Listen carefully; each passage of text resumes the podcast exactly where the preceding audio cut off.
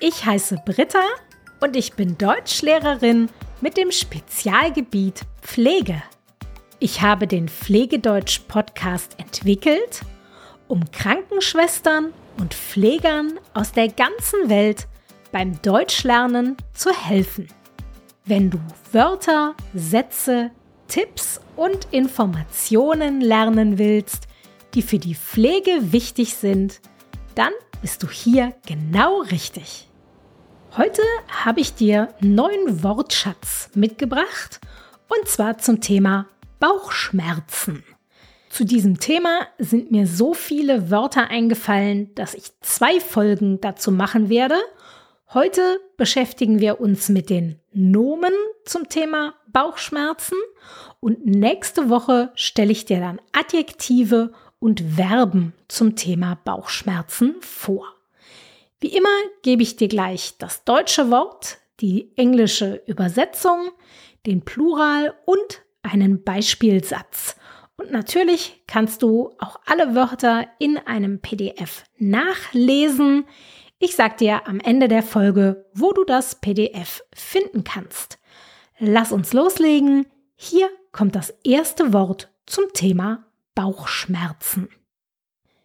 Der Oberbauch the upper abdomen. Das Wort Oberbauch wird normalerweise nur im Singular benutzt. Schmerzen im Oberbauch können ein Zeichen sein für eine Entzündung der Magenschleimhaut. Jetzt das Gegenteil. Der Unterbauch. The lower abdomen. Auch das Wort Unterbauch wird normalerweise nur im Singular benutzt. Schmerzen im Unterbauch können ein Zeichen sein für eine Blinddarmentzündung.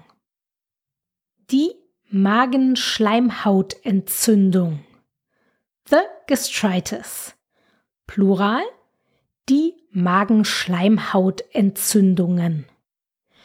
Eine Magenschleimhautentzündung verursacht Magenschmerzen, Appetitverlust und Völlegefühl.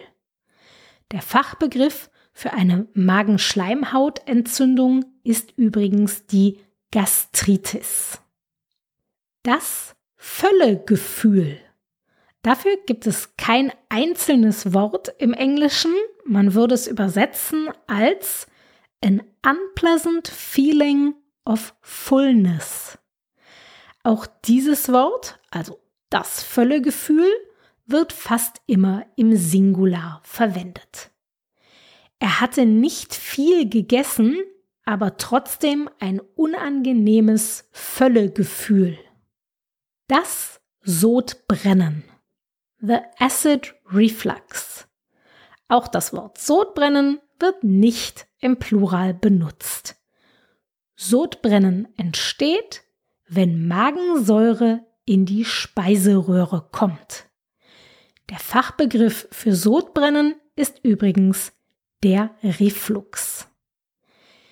Der Durchfall, the Diarrhea, Plural die Durchfälle. Durchfall bedeutet, dass die Person sehr weichen oder flüssigen Stuhl hat und häufig auf die Toilette gehen muss. Der Fachbegriff für Durchfall ist die Diarrhoe. Die Verstopfung. The Constipation. Verstopfung ist das Gegenteil von Durchfall. Der Fachbegriff für Verstopfung ist die Obstipation. Das Erbrechen. The vomiting. Dieses Wort wird nur im Singular benutzt. Erbrechen kann ein Symptom von Magen-Darm-Infektionen sein. Die Blähung. Flatulence. Dieses Wort wird normalerweise immer im Plural benutzt, also die Blähungen. Blähungen entstehen, wenn zu viel Luft im Bauch ist und diese dann über den Darm herauskommt. Der Fachbegriff für Blähungen ist die Flatulenz. Die Wärmflasche. The Hot Water Bottle. Plural die Wärmflaschen. Bei Bauchschmerzen kann es helfen, eine Wärmflasche auf den Bauch zu legen. Das waren sie, die zehn Wörter, die ich dir heute zum Thema Bauchschmerzen vorstellen wollte. Hier kommen sie noch einmal im Schnelldurchlauf. Der Oberbauch, der Unterbauch, die Magenschleimhautentzündung, das Völlegefühl, das Sodbrennen, der Durchfall, die Verstopfung, das Erbrechen, die Blähung und die Wärmflasche. Wie schon gesagt, ich habe ein kostenloses PDF für dich vorbereitet, in dem du alle Wörter und Beispielsätze nachlesen kannst, inklusive der Fachbegriffe.